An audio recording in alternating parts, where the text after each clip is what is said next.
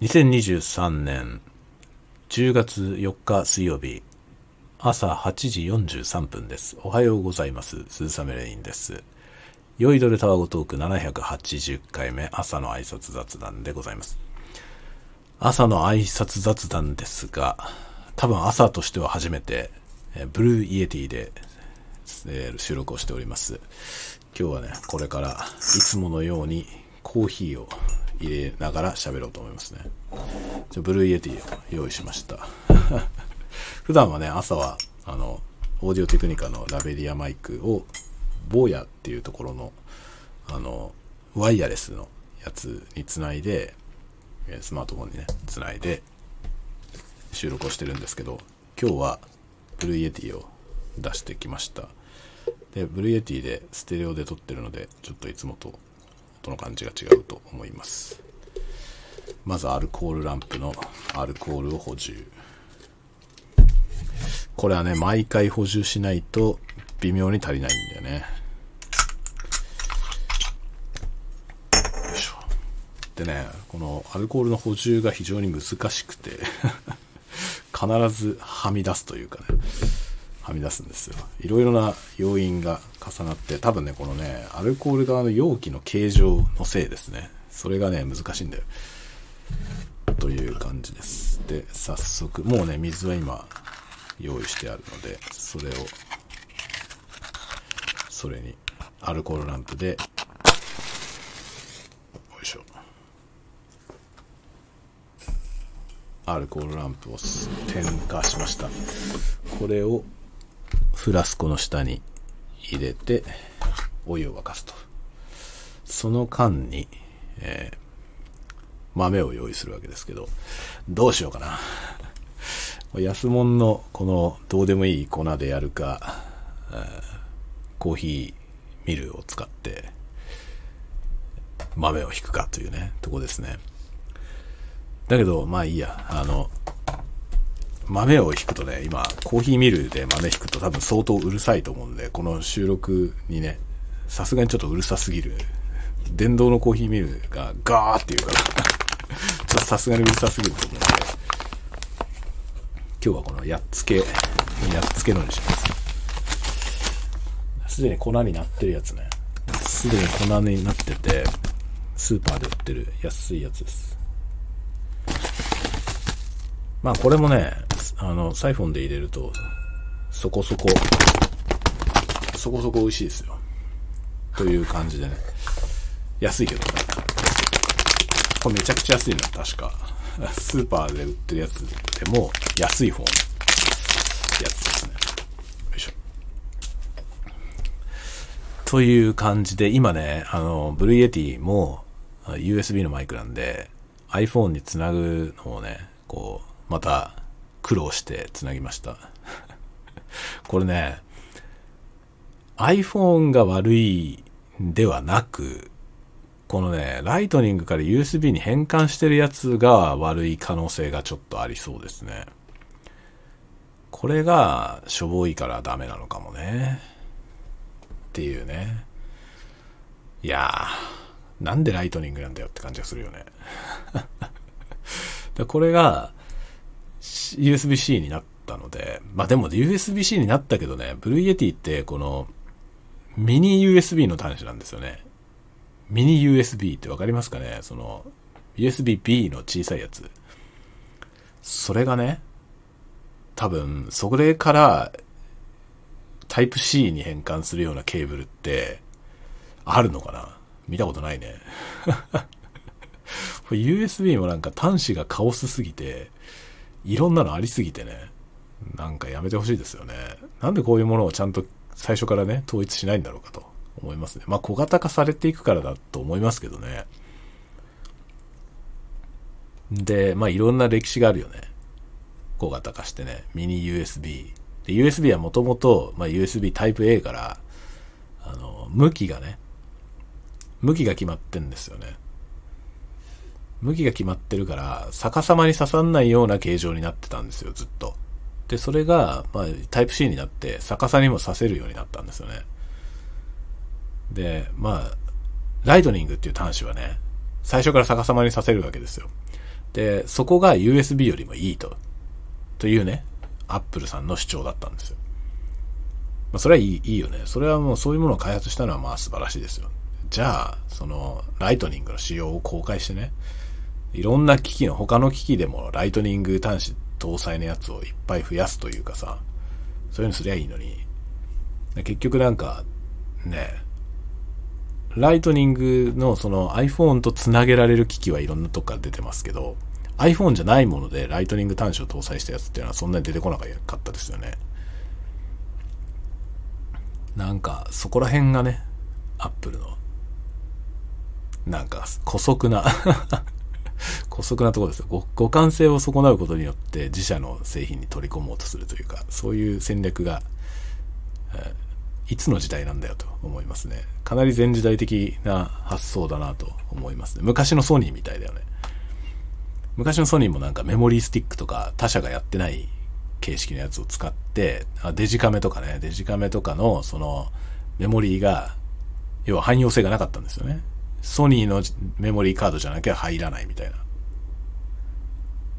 そういう商売はほんと古いよね。もうメモリースティックの時点で古いなと思ってましたけどね。まあ、ソニーはあの、ベータのね、あの、ビデオテープのベータっていうのが昔ありましたけど、ベータ、ベータマックス、あの、ベータっていう仕組みのやつで、その、そういう取り込み型のね、その、ソニーの機種でしか再生できませんっていう、ソニーしかそれを出してませんみたいな、やり方をして、で、見事にやられたわけですよね。汎用性がある方が、それは売れるから。で、ソフトが多くなるしね。っていうので、独り占めして、独り占めをしようとして失敗した歴史の会社ですからね、ソニーは。本当に。で、そこに行くと、あの、フィリップスとかね、フィリップスっていう会社は、あの、コンパクトディスクの仕様とかを公開して、もう、広く世界中でこの仕様を使いましょうと。という感じでね。そういうことをやってましたよね、フィリップス。いや、もう公開した方がいいんだよね。オープンソース、今やもうオープンソースの時代ですからね。あの、クローズドで開発するんじゃなくて、もういろんな技術はね、公開してみんなで共有して、その方が利益、より大きい利益をもたらすということがだんだん分かってきているので、そうなってきてますけど。だからアップルがやってることっていうのはね、かなり前時代的、ちょっと遅れてるなと思いますね。だからアップルコンピューターが作っているソフトウェアでオープンソースのものってほとんどないよね。マイクロソフトはかなりいろんなものをオープンソース化してきてますけど、アップルはなんかそこら辺がずっと遅れてるような気がしますね。で、オープンのプラットフォームっていう意味ではね、なんか、Google はだいぶ前からそういうことをやってるけど、Google もいろんなものをオープンにしてるよね、確かね。Android ってオープンソースでしたっけ ?Android の OS ってオープンソースかな？ちょっと定かでないね。ちょっと後で調べてみます。まあね、何しろ今はオープンソースの時代ですよね。かなりないろんなものがオープンでやられていて。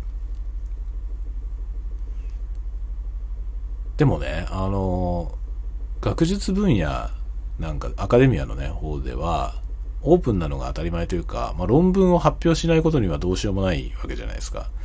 で、論文っていうのは、要は、その、最先端のね、誰も今までやってないことを誰かが考えて、その新しいアイデアをこういうアイデアですよって発表するものなんで、あれこそもうそもそもオープンの発想なんですよね。で、論文の世界っていうのはもう大昔からこうやってオープンにやっていたわけですよね。それが、まあ特許ビジネスみたいな話になって、で、企業の中でね、そういう開発したものは論文として出てこないみたいなことはありますよね。やっぱこう、でもそれで言いながらね、世界に発表されているその論文を使って企業は新しい製品を開発して、それで利益を得るわけなんですけど、なんか歪だなって思いますよね。ね。だから最近はだから企業の中でもね、企業の中にその研究機関を持っているような、そういう大きな企業っていうのは、その企業内で研究しているものを論文にして発表したりとかしてますよね。だからそういうことを積極的にやってる会社っていうのが、やっぱりイメージがいいですね。まあ、ソニーもね、だいぶ変わってきたんですよ。もう本当昔はものすごくクローズで、ソニーがそういう自社独自仕様みたいので取り込み、ガラパゴスかね、それこそガラパゴスですけど、そうやって、あの、客を取り込もうっていう、そういう方向だったんですけど、最近そうでもなくなってきてますよね。で、あのね、ちょっとおすすめなのが、ソニーのね、ソニーの人たち、ソニーの特にリサーチの人たちですね、その研究職の人たちがやってる YouTube のチャンネルがあるんですけど、あの、なんて言ったっけな、人工知能のね、ニューラルネットのチャンネルがあるんですよ。あれね、すごくいいので、まあ、ちょっと難しいけど、あの、おすすめです。ちょっと待って、今調べるわ。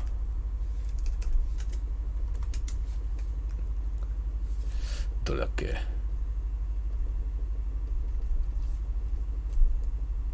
出てこねえわ あ、なんていうチャンネルだったかな？ニューラルネットワークのね、ニューラルネットの説明をするね、チャンネルなんですよ、ソニーの。ソニーがやってんのかな？ソニーの研究者の人たちがね、あの、出てるやつなんですよ。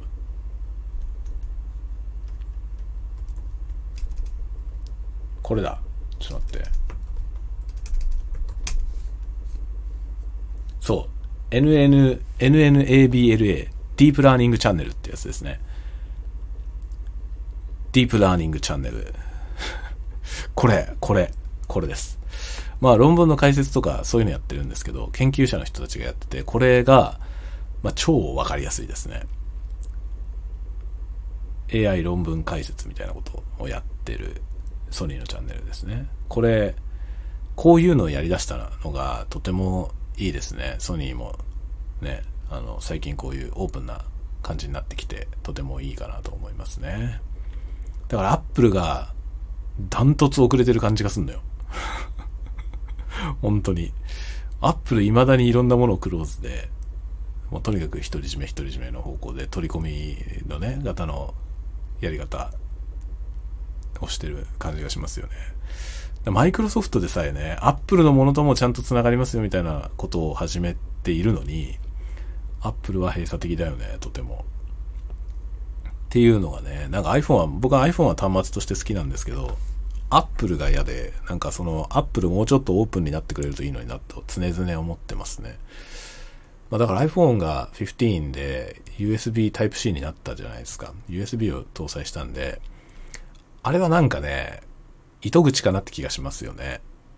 もう、もうちょっとオープンになっていくこれからのね、糸口なんじゃないかなと思いますね。これでまた次のね、新開発の変な端子とか出してこなきゃいいかなと思ってますけどね。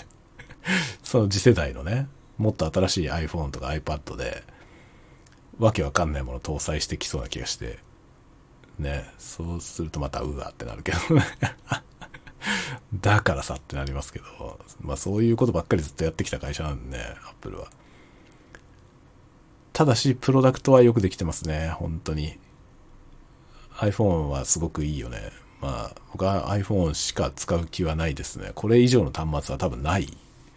あの、Android のね、まあ僕はあんま Android がひどかった時に使って、もう二度と使うもんかと思った口ですけど、まあ最近出てるやつもね、あの、やっぱ質で比べたら iPhone がよくできてるだろうなとは思いますね。カメラの質とかも含めてね、あと動作の軽さとかも含めて。ただし、高すぎるよね。